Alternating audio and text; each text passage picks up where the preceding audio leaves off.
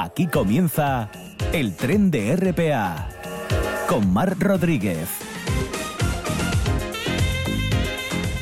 Hola, buenas tardes. Escuchen.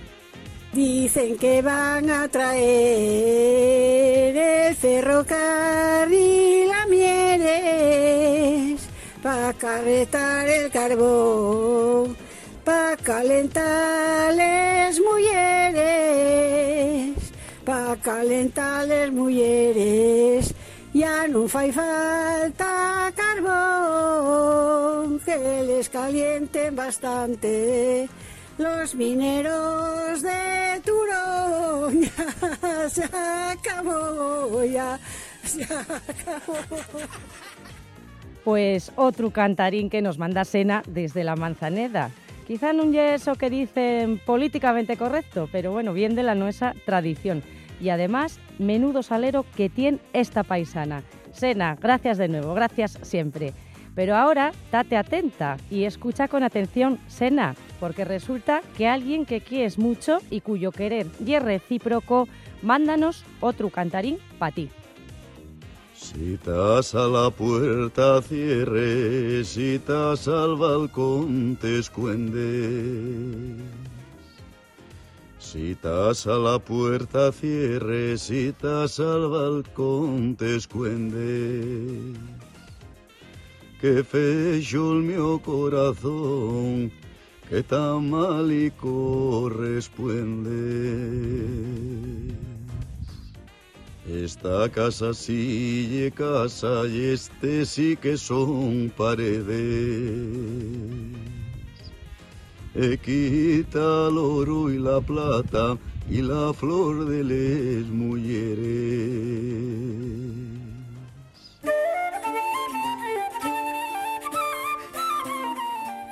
Pues así, con estos cantares perguapos, salimos de la estación cuando es la una y nueve minutos de este viernes 3 de febrero.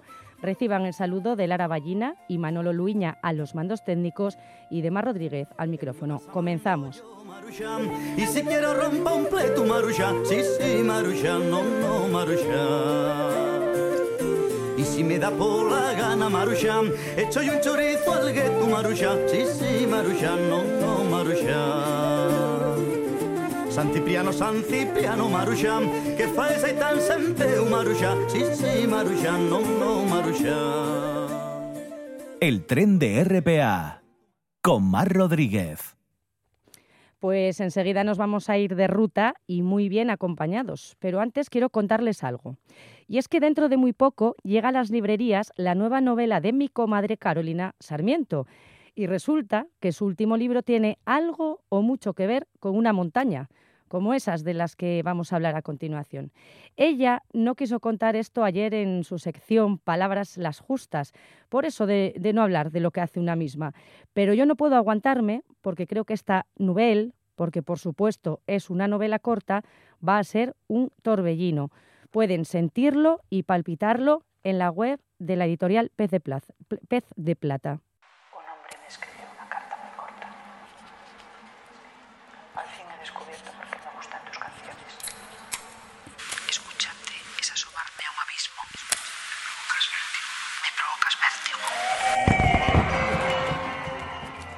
Así que, Carol, hoy recomiendo yo.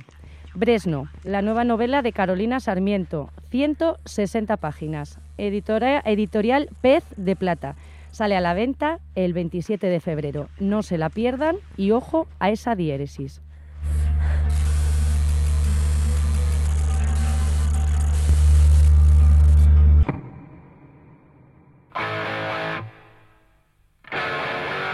En el tren nos vamos de ruta. Y ahora, y ahora sí, continuamos hablando de montañas y para ello están al teléfono los tres compañeros que me han acompañado en esta singular ruta durante estos meses, en esta singladura vital y radiofónica, que son Bernabé Aguirre, José Álvarez y Esther Cantelli. Ellos conocen muy bien las montañas, esos lugares totémicos, esos polos energéticos, esos sitios de magia y de leyenda. Ellos llevan en su corazón montañas y valles, ríos y mares, bosques Y hoy, en este Hasta Luego, nos van a contar cuáles son sus cinco lugares preferidos de Asturias. Bernabé Aguirre, bienvenido. Hola, muchas gracias. José Álvarez, un placer, como siempre. Oh, hola, ¿qué tal? ¿Cómo estáis? Esther Cantelli, compañera y amiga. Hola, ¿qué tal? ¿Cómo estáis? bueno, hoy por fin estamos todos juntos, ¿eh? Entonces vamos, vamos, para no liarnos, vamos a empezar por uno. Bernabé, tú ya es montañero, que eso lo sabe todo el mundo. Vamos con tus cinco lugares. Bueno, yo tengo cinco lugares eh, que he elegido para esta temporada que, que, tenemos ahora de invierno y más que nada lo he elegido hacia encaminado hacia los niños, no, hacia las familias y bueno, pues eh, podríamos empezar perfectamente por el Pico Monfrecho es un pico que nos queda eh, pre precioso, que en donde desde la misma cumbre vemos arriba de Sella todo lo que es el, eh, la ría del mar. Eh, este pico se sube desde, tenemos que ir a Cangardonís, coger en dirección a Corao y ahí nos desviamos a la izquierda y ya subimos a la collada de Higena. Aquí ya hacemos una ruta muy bonita que nos lleva por, primero por una pista y después no, nos lleva al, al, a la vega de Vegamor y ya hacemos la cumbre, ¿no? Este es un pico de, bueno, tres horas, cuatro horas como mucho, ¿no? De aquí pasaríamos a hacernos el, eh, el bosque de Peloño el bosque de Peloño es encantador, como cualquier bosque que tenemos en Asturias, que en Asturias tenemos muchos y muy buenos, pero bueno, yo he elegido este por un poco por la zona donde, donde vivo, ¿no? Entonces, en el bosque de Peloño, pues nada, tenemos que irnos hasta la collada de Lomena, esta queda por encima de San Juan de Beleño, y aquí ya cogemos una pista que nos, nos mete hacia el bosque de Peloño. Aquí en el bosque de, de Peloño tenemos eh, un roble, un roblón de bustillos, un precioso roble centenario de gran porte y tamaño. Y este, bueno, ya nos da un poco la idea de lo que es el bosque este, ¿no? De aquí podemos salir hacia una collada que nos, que nos queda de frente y en esta misma collada veremos incluso, eh, pues, cosas, rastros de la Guerra Civil Española, ¿no? Como búnker y todo esto, ¿no? Esta es la segunda ruta que yo diría, ¿no? La tercera, pues, sería subirnos desde Covadonga por la carretera antigua hacia la Vega de Orandi. Primero salimos, cogemos la carretera antigua, lo que era la, antigua eh, subida a los lagos, nos eh, metemos en un bosque muy bonito que nos lleva a la Vega de Orandi y aquí todos sabemos que está el río que, que baja de la Vega de Orandi que nos cae eh, a la cueva en, en, Covadonga, ¿no? También es una ruta muy bonita de, de tres horas también tranquilamente y, y, muy bien para, para esto, ¿no? Para las familias. Bueno, de aquí eh, nos iríamos a, en Villamayor, uh -huh. aquí en Piloña tenemos el Chorrón. El Chorrón es una cascada muy bonita que tenemos muy accesible porque además eh, hay un, un, merendero muy muy bonito en el cual podemos pasar una tarde una mañana estupenda y vemos este salto de agua muy muy bueno muy clásico de aquí de esta zona en la que además eh, últimamente está como muy visitado ¿no? Eh, y bueno también es pues eso tres orillas tranquilamente no y al final yo diría ya hacia tirando hacia mi hacia el pueblo más bonito de Asturias perdón el Cofiño que es mi pueblo y aquí nos iríamos a las majadas del Sueve no eh, las majadas del Sueve, pues nada, saliendo de Cofiño, eh, la primera nos encontraríamos Pan de Llevanco, el Bustaco, la, la Fuente de Bergullenes, eh, eh, subiríamos hacia el cuadro y aquí eh, podemos elegir subirnos a la, al Pico Pienzo o uh -huh. simplemente seguir bajando hacia Villar de la Cuesta, por las por las majadas eh, y ya llegar otra vez de nuevo a, a, Cofiño, ¿no? Es una ruta también muy bonita de cuatro horas, tres horas y media, cuatro y que es muy muy muy bonita, ¿no? Uh -huh. Entonces yo estas cinco son las que elegiría para para esta temporada. Perfecto, qué bonito. Bueno, pues vamos con Esther. Esther, ¿a ti que te gusta tanto calellar, dónde nos llevas? Sí, bueno, estando al lado de un maestro como Bernabé, pero yo me, también me fui un poco al oriente, mm. en, en, uno de los sitios que es el Monte Priena, es el monte que se ve cuando estás en la esplanada eh, de Covadonga, donde la Basílica, y donde hay una cruz preciosa, y que puedes subir por esa zona de Covadonga o puedes subir por un pueblo maravilloso de Cangas que es Teleña, donde además, aparte de que es una aldea maravillosa, está la Virgen de Covadonga más antigua que tenemos datada, que es una talla románica que se encuentra en una preciosa capilla en un palacio privado. Pero que bueno, los señores son bastante amables y si están por allí no tienen ningún inconveniente en, en mostrar la capilla y esa talla espléndida de la Virgen. Y después otro sitio a destacar eh, para mí de corazón es el lago Bricial, que es el tercer lago, es el lago que aparece y desaparece en función de la época del año, de las condiciones climáticas, de si hay nieve, hay mucha lluvia, que estos días estaba a tope bueno, por la porosidad que sabemos de los picos de Europa, que es un terreno que filtra muchísimo el agua, pues cuando en la época más de secano desaparece y está muy cerca de los otros dos lagos. ¿eh? Es una es una caminatina muy sencilla y preciosa. Eh, otro sitio es el monasterio de Tina, en Ribadedeva, ¿eh? en la, esa parte ya en el extremo más oriental de Asturias, eh, muy cerca del pueblo de Tiniango, un monasterio románico que está en ruinas, pero que es un sitio, vamos, como para escribir una novela ¿eh? Maravillosa, eh, al pie de los acantilados, al lado de un, un al- alcornocal increíble, y que ya su origen data de los primeros asentamientos cristianos en la zona, ascéticos, del siglo VII, eh, hablamos del siglo VII, hace ya unos cuantos siglos. Y luego iría hacia el occidente, por dar dos referencias guapas de ese occidente que también llevan al corazón. El bosque de Mual es antesala de Muniellos, eh, que está en la zona de- del pueblo de, de, de Mual, un pueblo guapísimo, con una gente súper hospitalaria, que como sabéis fue pueblo ejemplar. Y para dar una referencia en la costa, la playa de Otur, en Valdés, que también se llega muy fácil con el coche, es una playa preciosa, con dunas, con una zona de, de acantilado precioso, con es muy espaciosa, muy guapa, muy guapa, de una arena fina, blanca, o sea, tiene un baño espectacular también. Y nada, eso sería mi top 5 para hoy de ese hasta luego, como dices tú, más, ese hasta luego de rutas, de viajes y de buenas vibraciones. Pues mucha variedad que nos traes, ¿eh? De propuestas, muy guay. Bueno, pues vamos con José. José, tú ya es hombre de monte y de Sí. fotografía también, ¿eh? Así que igual te costó Sí, sí, elegir. Bueno, igual que a mis compañeros, que, que supongo que nos habremos acordado bastante de ti por el compromiso tan enorme que nos metiste de escoger cinco sitios de un paraíso en el que vivimos. Pero bueno, sí, hice también un top 5, digamos, y cogí el nacimiento de un río, un bosque, un circo montañoso, un accidente geológico y una playa, aunque sea Ah. hombre de monte, una playa también. Sí, sí, qué guay. Entonces, el- nacimiento del río escogí el Hoyo La Madre, que está en picos de Europa. Cuando crees que picos son todo cumbres y alturas, pues para, para bajar al, al Hoyo La Madre tienes que hacer un descenso impresionante por unos prados vertiginosos a los pies de, perdón, a los pies del cantón de Teseu para encontrarte con la surgencia donde nace el río Casaño, que es un lugar donde lo único que te falta es una siana que salga a recibirte. Después el, el bosque, yo escogí el Gumial, la verdad que tenemos bosques preciosos en toda Asturias, pero bueno, este es un, a mí el que más, uno de los que más me encanta, en sus 500 metros de desnivel desde un poco más arriba de Cuevas, te encuentras en el momento adecuado de, del otoño pues miles de tonalidades ocres, el musgo verde que cubre las, las piedras en la zona alta que, que están esparcidas por todo el suelo y esto en un contraste con un cielo azul y la caliza blanca y eh, cuando llegas cerca del río y las cascadas la verdad es que si, si en el en el hoyo la madre buscabas una siana que puedes buscar un busgoso y casi seguro que lo encuentres. Después el circo montañoso yo me quedo con el Meicín, hay muchos y muy variados, sobre dudé con Vegapociello y el Meicín, pero ahí hay un pico que me encanta, que es la montaña de mi vida, que es el Portillín Oriental. El Meicín está a 1500 metros de altura y las montañas que lo rodean, desde Peñauviña de 2400 hasta pasar por el 7, eh, el, el Portillín y todas las demás, son mil, mil metros de desnivel de- en el mar de los casos y 500, que la verdad que quedas ahí entre todas esas montañas alucinando y el Portillín Oriental con su paredón de casi 200 metros te absorbe. El accidente geológico escogí el Ventanu de Camayor, en Somiedo.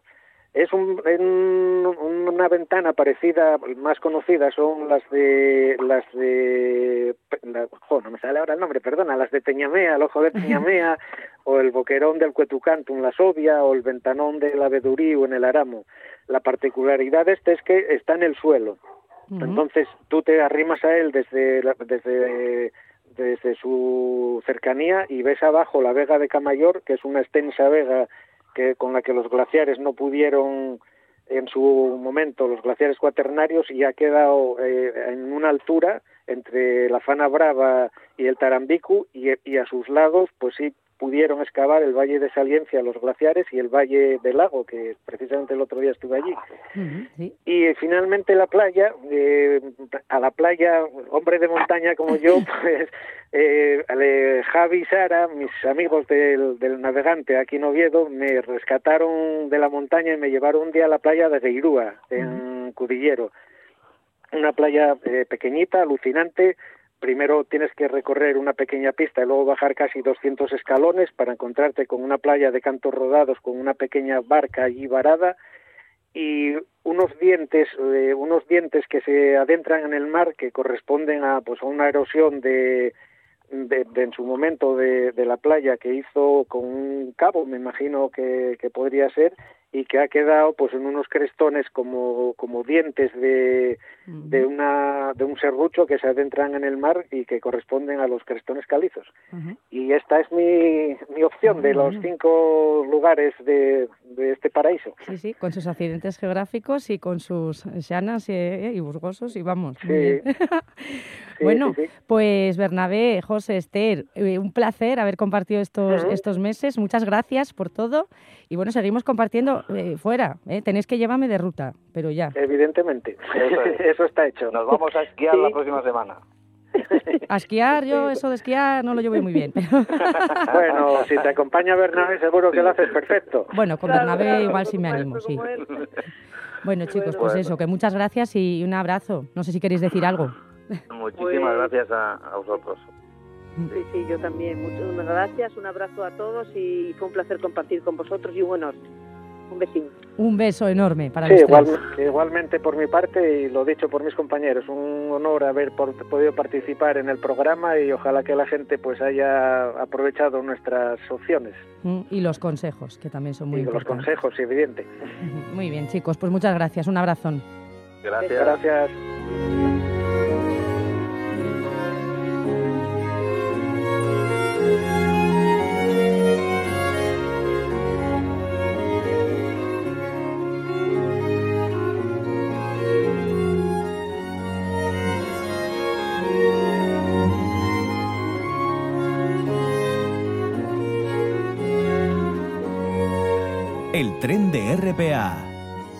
Rodríguez. El vagón de los peques con Ana Morán de Vega. Nunca imaginé que iba a estar tan orgulloso de una familia de locos. Pues una familia de locos que estuvo con, con, nosotros en RPA aquí en el estudio la semana pasada. Hoy no, hoy no puede ser, está solo Ana. Hola Ana Morán, ¿qué tal estás? Buenas, Mar, ¿qué tal? Bien, bien. Una experiencia. Una experiencia genial, genial. Se lo pasaron, vamos, eh, estaban todo el tiempo contándolo. Muy divertido, realmente. Sí, sí, sí, sí, sí, Bueno, Ana, ¿qué nos traes hoy? A ver. Bueno, pues hoy como, como llega en breve la siguiente fiesta guay, que es el carnaval, pues entonces quería hablaros un poco de, de disfraces. Uh -huh. A, mi abuela hacía unos disfraces increíbles, entonces yo siempre iba súper súper guay, porque era modista y cosía súper bien, entonces, bueno, y yo iba perfecta. Tengo algunos que, que lo utilizan aún mis hijos ah. y tal. Pero bueno, yo si sois como yo, y ya sabes que lo de la costura ya hemos comentado que, bueno, regulín, regulín, sí. Sí, bueno, entonces hay opciones de o comprar el disfraz hecho, pedir ayuda a alguien que sea un poco más mañoso con lo que viene siendo la aguja o hacer algo en plan casero, rápido y fácil, así resultón, uh -huh. que es pues la opción que, que, traigo. ¿Cuál sería la tuya? A mí me gusta hacerlos caseros, pero fácil no suele ser. O sea, ya, ¿eh? me cuesta, ¿eh? Pero, pero me gusta, me gustaba intentar hacerlos yo misma, sí. Sí, sí, después acabas entamando la cosa, pero bueno, al final también mola, ¿eh? Porque claro. bueno, es como una manualidad. Sí. Pues bueno, yo os cuento alguna opción así chula de esas casero que, que además hice eh, y en los que participaron también los niños, porque también mola que, a ver si es fácil y es factible, que participen un poco en hacer el disfraz porque después fardan mucho más, van como muy muchos más contentos con su disfraz casero si ellos participaron. Claro, más orgullosos y además lo pueden ir contando ¿no? a los compañeros, que, que bueno, está muy bien. Claro, claro, claro. Entonces, bueno, la primera idea de disfraz es ir de autopista. Uh -huh, de autopista. o sea, es la primera, ¿eh? Ni pirata, ni bruja, los clásicos no, ¿eh? Por ahí no, no vamos. No, No, no, no, es esto, bueno, ya sabes, para ir de pirata, pues ya cada uno sabe sabe cómo hacerlo. Esto es así un poco más, más especial, ¿no? Sí. A ver, eh, a ver si se visualiza, ¿eh, Mar? Tú ponte ahí en plan visualización porque es complicado de, de explicarlo Mm. así por la radio. Vale. Sería, eh, primero ir todo de negro, camiseta de manga larga negra, pantalones negros, pues un chándal, unos leggings, ¿vale? Vale, negro completo. Exacto. Y Mm. después, con una cinta americana o adhesiva blanca, lo que veis que os pega mejor en la ropa, sería ir poniendo trozos hacia arriba por la vertical en la pierna, hacia arriba. Es que es difícil, ¿eh? Mm, o sea, hay que visualizarlo, ¿eh? Claro, Pero claro, sería eh. como juntar las piernas y en la parte interna Sí. ir poniendo las cintas, que sería eh, la línea discontinua o continua, dependiendo de si queréis que se adelante o no, de lo que viene siendo la carretera. ¿Vale? Sí. y seguir tirando esa línea descontinua hasta pues llegar al cuello, o sea, lo que viene siendo toda la camiseta. Y entonces tú mismo te divides como en dos carriles, Ajá. ¿Vale? Bien, ¿no? Sí, sí, lo voy visualizando, yo sigo Bien, viéndolo, bien, bien. sí. Perfecto. Después nosotros también, bueno, después pongo fotitos en Instagram, ya sabes, te pasa a ti también y así con, con una imagen también se, se ve mejor. Sí, mejor, Porque yo no sé cómo lo estoy haciendo, pero bueno. Eh, entonces ya tendremos, digamos, la base, la carretera. Ujú. Entonces después nosotros eh, nos pusimos una cinta en plan diadema con la señal de prohibición de 120 kilómetros, en plan tocado. ¿no? Ajá. Eh, y después ya es lo, lo divertido y un poco lo que hasta donde quieras llegar, digamos. Nosotros Sí. fuimos eh, pegando velcro, porque ya sabes, yo es de pegar, lo de coser un Pegar poco regular. fácil, ¿no? Coser Claro, ya, pero bueno. bueno, un- alguien más apañado, pues con Sí. seguro que cosiendo no se te muere ni de palo. Yo es verdad que perdí algún coche. Pero la cosa es con velcro y pegando coches pequeñitos, tipo Hot Wheels, eh, en un carril hacia arriba y en otro carril hacia abajo. Hay que intentar que sean pequeños y que no tengan mucho peso porque si no sí que puedes ir perdiendo por ahí los coches. Ajá. Y lo guay que tiene también es que, claro, al final, pues el niño va jugando con esos coches, es como un disfraz interactivo, porque Ah. puedes, como es con velcro, lo puedes despegar, puedes jugar con ello, puedes volver a poner, es así como, bueno, es muy chuli. Sí, sí, muy original, ¿eh? Bueno, desde Claro, sí, sí. Y después nosotros le añadimos pijadas que se nos ocurrían. Por ejemplo, íbamos con una, eh, una linterna en la mano y la encendíamos y la apagábamos haciendo como era que era el radar. Y decíamos, uy, vas muy rápido. nos el Ah, radar, a no sé qué". respetar los límites, ¿eh? De velocidad. Exacto. O personalizar la carretera. Nosotros nos pusimos también la señalización de la autopista de la Y, que con el Google Maps cogimos la- el pantallazo y la recortamos y lo Sí. llevábamos en plan collar. Teníamos el Oviedo Avilés Gijón. Ah, con atascos, mira, ¿ves? Muy- Claro, claro, puedes hacer un atasco, puedes hacer una obra, a lo mejor puedes hacer el carril este que nos están mangando, oye, cada uno es Claro, su... claro, sí, muy bien, muy Claro, bien. claro. Bueno, pues esa sería una idea, que ahora mis hijos, eh, mm, como han querido hacer algo así raro, y están pensando en hacerse tipo esto, pero en plan campo de fútbol. Ah. O sea, en lugar de todo negro, todo verde, sabes que ahora es temática fútbol, vida y noche, Sí. entonces sería mm, con muñequitos, en plan como los de el subbutio de nuestros tiempos, yo Sí, no sé ahora sí, lo que mm. habrá, eh, y hacerse un campo de fútbol. Ah, Bueno, muy, muy yo- guapo también. no, no, Mm, Eso no sé si saldrá o no, pero bueno, es una idea que tienen. mm. Y después, ¿me da tiempo a otra? ¿Puedo Sí, ir bien? sí, Más o menos. sí, Vale. Pues otra idea sería el de cazafantasmas, que a mí este me encanta. Ah, qué guay.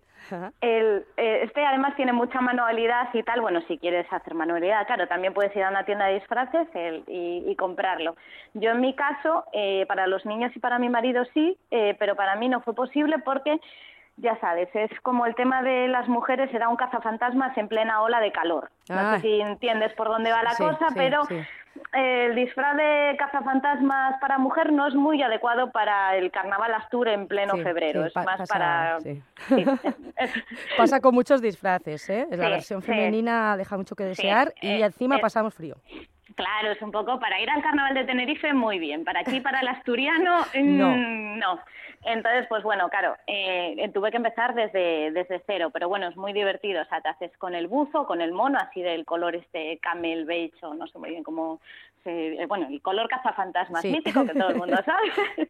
eh, eh, pintas los logos, te pones el nombre y lo mejor es la, la mochila, el tunear la mochila. Nosotros con los niños nos lo pasamos guay, o sea, con una caja grande, lo, lo más grande que encuentres, bueno, tampoco vas a ir con una caja cargada y que vaya cualquier cosa, pero vas pegando tubos, trozos de cable, eh, circuitos de cosas viejas, no sé, lo, lo para que te parezca lo más sofisticado y lo más guay posible y, y mola un montón. y también hicimos fantasmas y trampas para fantasmas. Ah, qué chulo.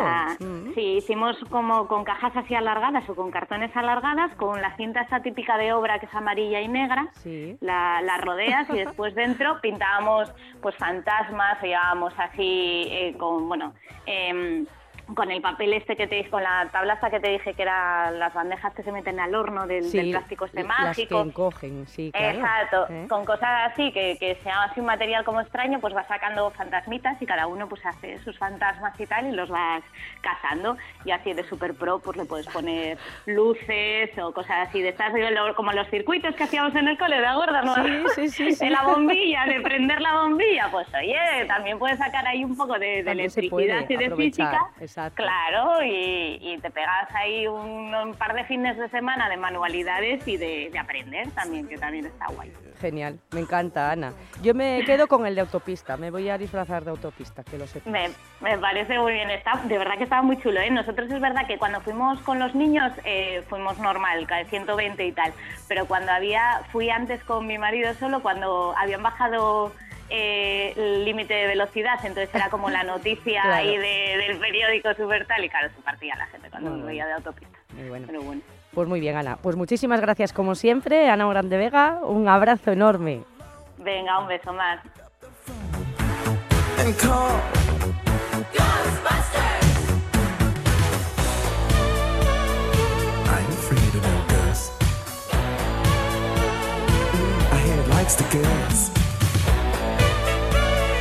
I ain't afraid of no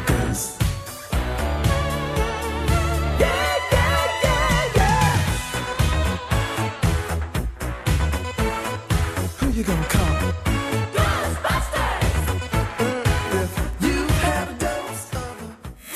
No digas que no lo sabes. Toda la información juvenil en RPA.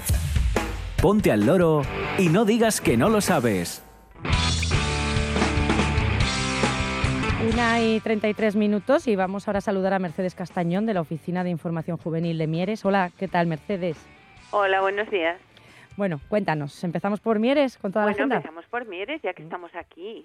Pues sí, hoy viernes a las seis y media de la tarde en la biblioteca tendrá lugar un taller de escritura creativa para adultos y después a las siete en el auditorio Teodoro Cuesta, sin salir de la misma Casa de Cultura. Pues podremos asistir a un concierto solidario del grupo MSCLE, que es a beneficio de la Asociación Española contra el Cáncer en Asturias. Hay una entrada solidaria que será de 5 euros. Y mañana sábado a las cuatro y media en el Centro Cultural y Deportivo Mierense tendrá lugar el Campeonato Asturiano de Ajedrez.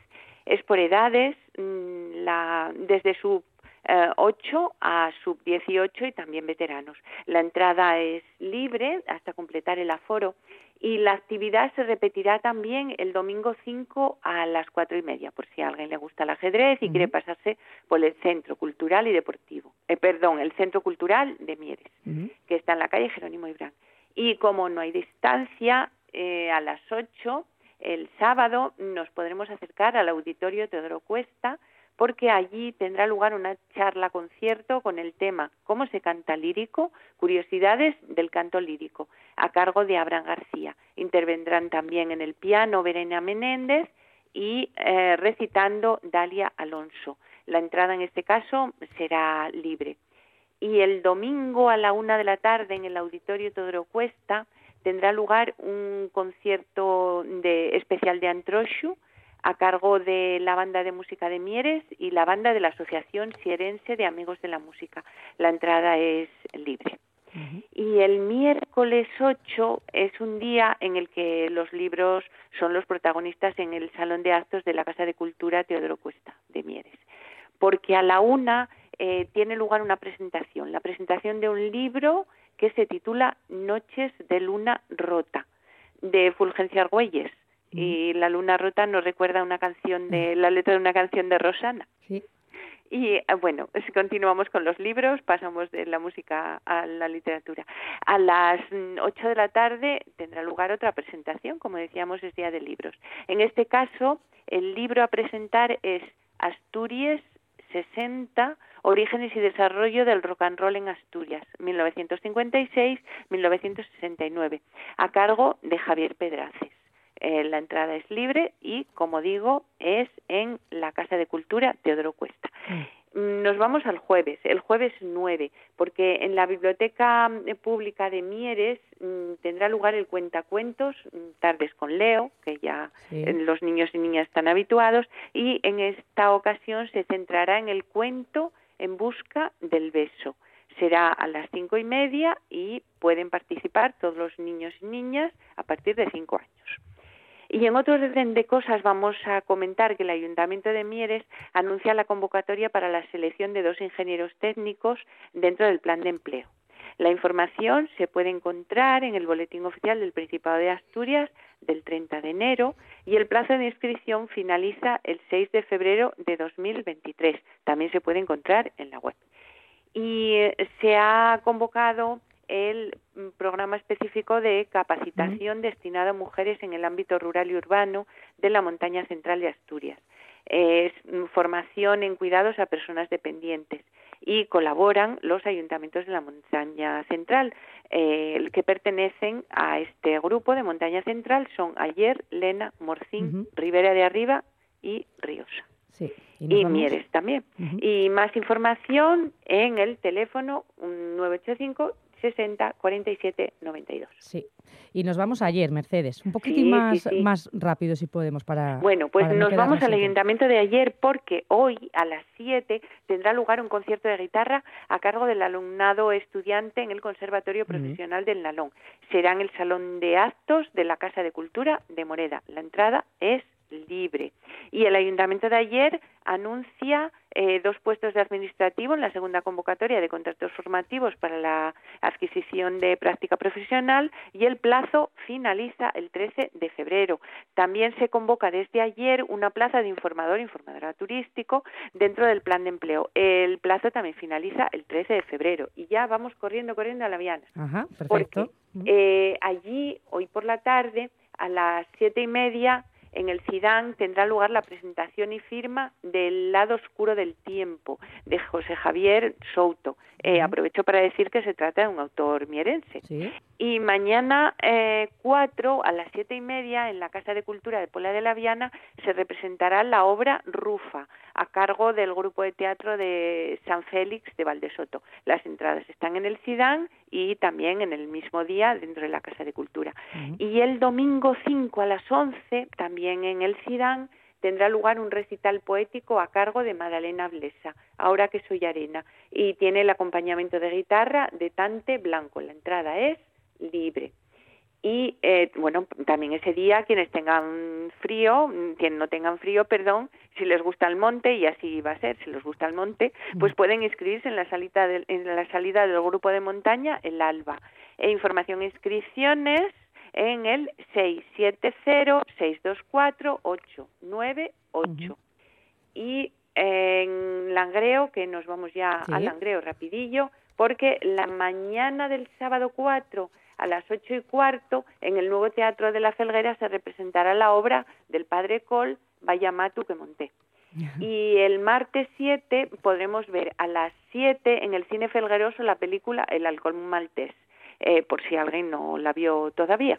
Y en Lena, hoy viernes a las 7 de la tarde, Mónica Suárez Rueda presentará su libro Las heridas del alma. Será en la Casa de Cultura. Y el domingo 5, el grupo de Monte Siegalabá mm, va a tener una salida por Arriondas.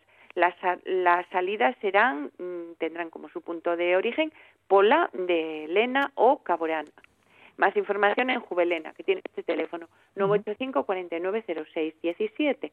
Y no salimos de Lena porque las inscripciones para el curso oficial de monitor de tiempo libre continúan abiertas. Más información en Juvelena, que mm, teníamos este teléfono, 985 4906 17. El plazo finaliza el 24 de febrero.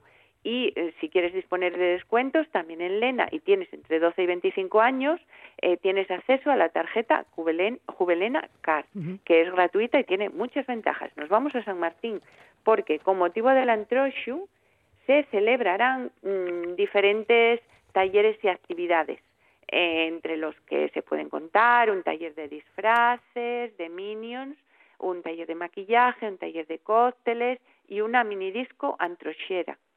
Eh, también tendrá lugar, con motivo del carnaval, el Antroshu Camp, que es un campamento urbano que se desarrollará en el Entrego, Blimea y Sotrondio. Los talleres a los que hacíamos antes alusión eh, tendrán como eh, sede Blimea, La Gueria, el Centro Social Braumolín y Sotrondio. Más información sobre todo esto, que lo estamos diciendo un poco deprisa, pues nos la puede ofrecer nuestro compañero de San Martín y tiene este teléfono 985 67 0122. Perfecto, muy bien. Bueno, Mercedes Castañón de la Oficina de Información Juvenil de Mieres, pues muchísimas gracias por traernos toda la agenda y que tengas muy buena semana. Igualmente para todos. Buenos días. No digas que no lo sabes. Toda la información juvenil en RPA. No pierdas el tren, ponte al loro y luego no digas que no lo sabes. Un espacio que patrocinan las oficinas de Sama del Langreo, San Martín del Rey Aurelio, Laviana, Mieres, Ayer y Lena, con la colaboración del Principado de Asturias. Griegos, romanos, son todos humanos. El vagón de Herodoto, con José Carlos Suárez.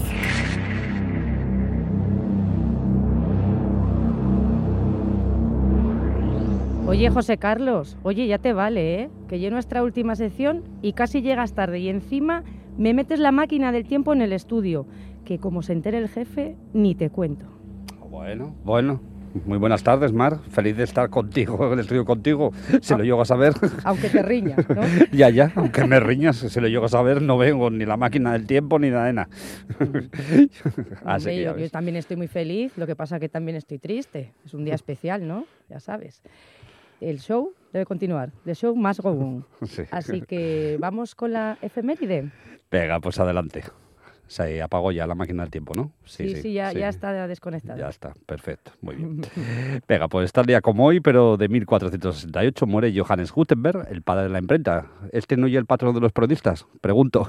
¿Qué va, hombre? No sé, igual debía serlo, ¿eh? Pero no, no lo es.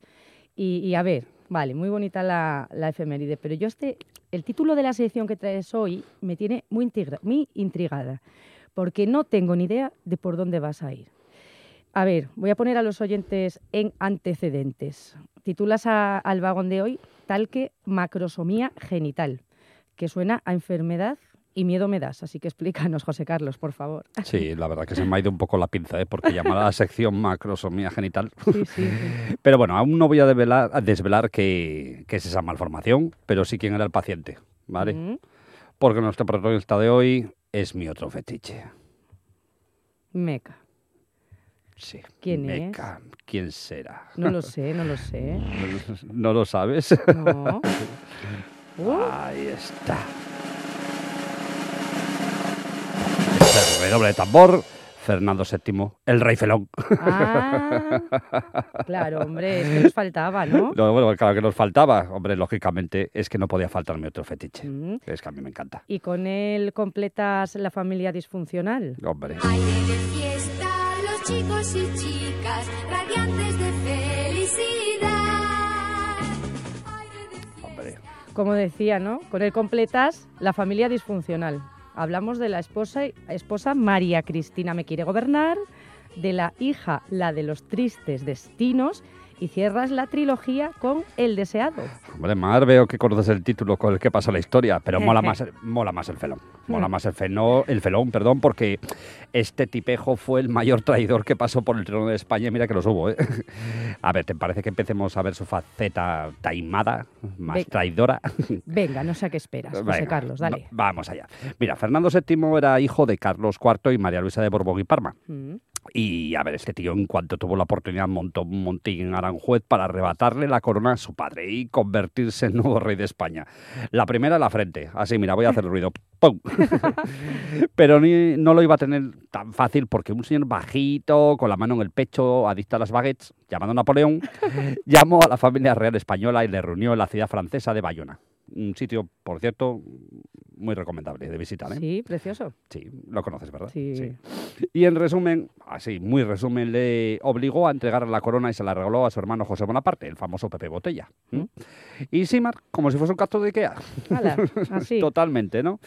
Pero es más, mientras los españoles se pegaban eh, con las tropas francesas en la guerra de la independencia defendiendo a su querido rey, Fernando el muy... mm, me callo. Eh, le decía a Napoleón que él mismo iría a matar a sus compatriotas e incluso le pidió al emperador, atenta, que le adoptara. Eso es amor a España. Ya veo, ya. Madre mía. Sí, la verdad que cuando Napoleón fue derrotado, mediante el Tratado de Balancé, Fernando VII regresa a España. El deseado fue recibido con júbilo por los madrileños, tanto que desengancharon los caballos de su carruaje y ellos mismos tiraron de él al grito de ¡Vivan las cadenas! Bueno, en realidad era ¡Viva la caena! ¿Vale? Y es que lo primero que hizo Fernando VII fue derogar la Constitución de Cádiz. Y empezar a cargarse liberales como si no hubiesen mañana. y es que los españolitos de a pie, pobres, aún no estaban preparados para vivir en libertad, ¿no? después de tantos siglos de monarquía absoluta. Mm, Me, me impresiona mucho esto del carruaje, la verdad. ¿Y nada cambió?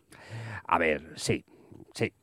Y vamos con un poco de asturianía. ¿eh? Mm. En 1820, un asturiano de Tuña, en Tineo, llamado Rafael Riego, que igual les suena, realizó un pronunciamiento cerca de Sevilla que obligó a este tipejo a jurar la Constitución de Cádiz. Pero es muy cara dura, para que veas. En ese momento, cuando tuvo que jurar la Constitución, soltó, marchemos todos juntos y yo el primero por la senda constitucional. Bueno, bueno, bueno, bueno, bueno. Hay que tenerla de hormigón armado, ¿eh? A ver, cuidado, ¿eh? Y no solo el rostro. Eh, pista del título. pista del título. A ver, nuestro amiguete Fernando, desde el minuto uno, comenzó a conspirar Mm. para derribar a los gobiernos liberales, pidiendo ayuda a las monarquías absolutas europeas, es decir, a sus primos y primos hermanos y cosas de estas. Y estas escucharon sus plegarias enviando en 1823 a los 100.000 hijos de San Luis. Un ejército, atentos, francés, que invadió España de nuevo con la connivencia del patriota Fernando VII para reponerlo como monarca absoluto. Vas entendiendo lo del rey Felón, ¿no, Mar? Sí, bueno, en realidad ya hace un rato que me quedó claro, ¿eh? claro. Hombre. Eh, y es que e- era muy previsible, Fernandito. Bueno, igual los oyentes, creo que igual escucharon la expresión esa de eres más bonito que un San Luis, ¿no? Pues viene de estas tropas invasoras a las que se les ordenó que para no repetir las salvajadas de la guerra de la independencia, que quedaban muy mal, pues vistieran bien, se lavaran, se perfumaran y trataran de manera digna a la población civil. ¿no? Mm. Vamos, que tenían que aparentar ser unos perfectos caballeros para causar el menor impacto sobre los civiles. De hecho, José Carlos Larrae recoge esta expresión para referirse a un hombre bien vestido, limpio y arreglado. fíjate. Anda, ¿eh? eso no sabía yo lo de la RAE. ¿Te has documentado? Un poquito. muy bien, muy bien.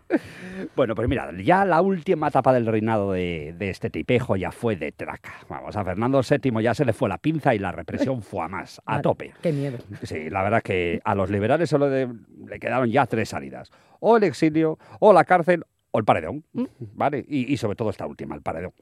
Famosas fueron las ejecuciones del general Torrijos en las playas de Málaga por intentar un pronunciamiento que fracasó. O esta seguramente le sonará por una serie que protagonizó. eh, ay, ¿Cómo se llama esta? Eh, Marisol, ¿no? Eh, no recuerdo el nombre. Pe- Pepa. Pepa- Pepa. ¿Flores? Pepa Flores, ¿no? Sí, Sí, era Pepa creo. Flores. Pues la ejecución de Mariana Pineda por Sí. bordar una bandera liberal, que en realidad era más bien un manteruco, así, ¿no? A, a medio hacer. Y la pobre mujer pagó su vida en el garrote vil. Pero bueno, cuando el felón vio cerca su muerte, tuvo que empezar a pensar en su sucesión y ahí empezaron los problemas. Es que hasta muriéndose montó el pitote el tío este, ¿no? Pero bueno, en España se había implantado la ley sálica que impedía reinar a las mujeres. Y la situación era la siguiente. El hermano era, eh, eh, eh, bueno, perdón, más bien el heredero era su hermano Carlos María Isidro, Mm. que era un tipejo aún más absolutista que él. Pero de repente, ya mayorín, pues Fernando tuvo una hija con su última esposa, su sobrina, la memorable choriza María Cristina, me quiere gobernar. Ah. Y al felón se le ablandó el corazoncito y quiso que la nena, a la que llamaron Isabel, la de los tristes destinos, Sí. fuese reina. Así que derogó la ley sálica mediante la pragmática sanción. Así que imagina el careto que le quedó a Carlos María Isidro, montó en cólera y al morir, Fernando en 1833, pues montó una guerra, la carlista. Bueno, bueno. ¿Cómo nos gusta pegarnos a los españoles? Mucho, mucho. Pero es que sobre todo a los poderosos les gusta discutir y que los de abajo se peguen, es decir, se maten, Mm. como así ocurrió con las tres guerras carlistas que desangraron el país en el siglo XIX. Bueno, José, a ver, me encanta esta historia de Fernando VII, pero todavía no nos has explicado el, el trastorno que aquejaba al felón. Imagino que, que ahora ya entramos en la fase salseo, ¿o no? Salseo, salseo. que estaba el otro día allí, bueno, una Boris. locura, y es que está todo el mundo loco. Es que Boris no podía faltar porque ahora vamos con ese, mm, ese pequeño trastorno. Intriga, intriga, intriga, intriga. Dolor de barriga. Dolor de barriga. Vamos con el salseo. A ver. Mira, Fernando VII padecía macrosomía genital, lo que se traducía en que tenía el miembro viril exageradamente grande. Ah, Sí, sí, sí. Mira, el escritor Merimé lo describió largo como un taco de billar.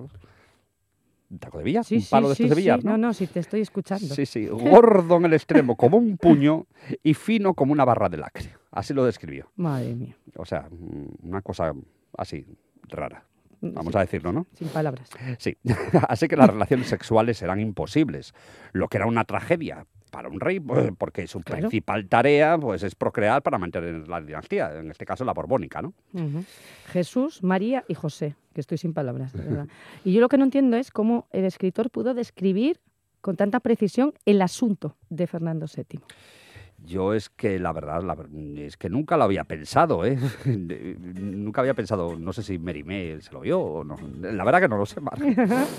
Mira, pues a ver, Mar, es que yo creo que ya lo habíamos comentado con el tema de María Cristina me quiere gobernar, Mm. pero Fernando VII estuvo casado cuatro veces, Sí, ¿vale? sí, sí. A ver, cuentan que su tercera esposa, María, María de Sajonia, cuando vio eso, uy, salió huyendo despavorida. Como pa' no. Hombre, como pa' no. Así que los médicos de Palacio crearon una almohada con un agujero que hiciese tope, ¿vale? Para Sí, no sí. destrozar a la reina. Y mantenerla estirpe. Exacto. Mm. A ver, es que lo que nos inventa en el mundo del sexo, ¿sabes? Y de las monarquías. Y de las monarquías, sí. ¿No? También. sí. Todo sea por la estirpe.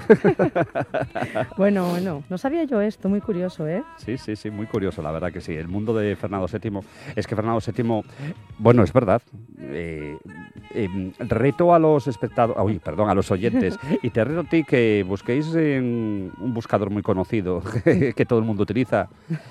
eh, ¿A quién se parece, a qué miembro de la familia real actual se parece Fernando VII? Yo, El yo yo ya lo sé. Tú lo sabes, ¿no?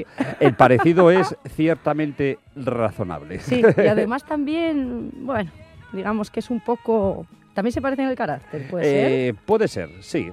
Bastante mujeriego, dicen. Sí. Mm, sí, sí, sí. tienen que buscarlo, A tienen que buscar, buscarlo. a buscar. a buscar, a buscar. Bueno, y José, como hoy nos despedimos de, de forma definitiva de esta sección que llevamos compartiendo desde septiembre, Eh, pues yo quiero decirte que estoy muy orgullosa de ti, que soy bien. muy afortunada Sí. por tenerte como hermano. Ay, madre, ya Y- estás desvelando aquí lazos La, la, familiares. la, la, yo no dije nada. Y me siento... ¿Has dicho hermano? sí, bueno, pero era así como de refilón. Sí. Bueno, sí, lo quería decir, claro que sí. Sí, bien.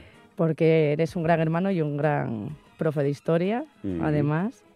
Y que me siento muy feliz de haber podido hacer realidad contigo y con tu vagón de Herodoto Sí. aquella ilusión de cuando éramos pequeños, cuando escribíamos guiones y escaletas de radio que todavía tenemos por ahí por casa. Sí, es verdad que me, me lo, me lo dijiste yo me quedé alucinado, yo ni me acordaba. Sí, sí, sí. Y las grabábamos también, lo que no sé es dónde están las cintas. Así que, José, muchas gracias por este sueño cumplido. No, hombre, las gracias eh, yo te las tengo que dar a ti por haberme dado la oportunidad de probar algo nuevo. La verdad que nunca me imaginé estar plantado aquí con micrófonos y con estas cosas de escaletas, estas cosas que hacen los periodistas. Y yo decía, madre mía. La verdad que he disfrutado mucho. He Pues disfrutado mucho de esta nueva experiencia que yo no pensaba que, que- que iba a realizar. Me lo pasa muy bien, me lo pasa muy bien. Eso de salir del instituto corriendo con un coche, venga para acá, para Gijón. Con un decir, coche, no, con la máquina del eh, tiempo. bueno, perdón, es verdad. No, a ver, señores oyentes, es mentira lo de la máquina del tiempo, se lo tengo que confesar. ¿eh? Pero se estropea como Se la máquina estropea del como la máquina del tiempo. No desveles cosas.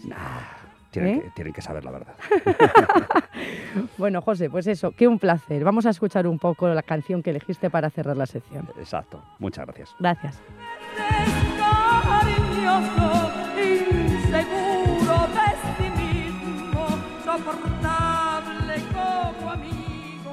El tren de RPA con Mar Rodríguez.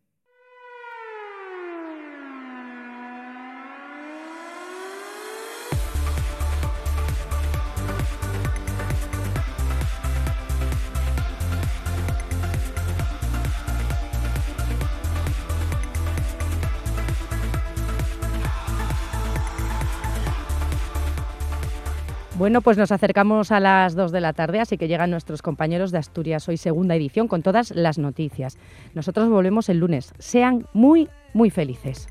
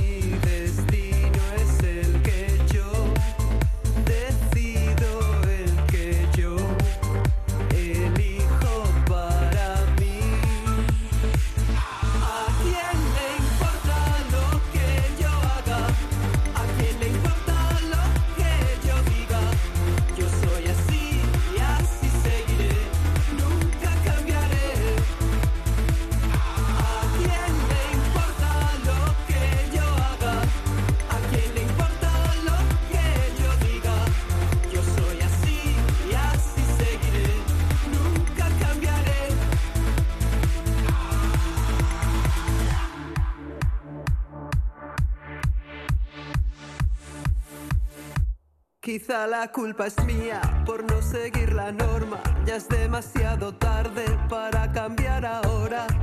Me mantendré firme en mis convicciones. Reforzaré mis posiciones.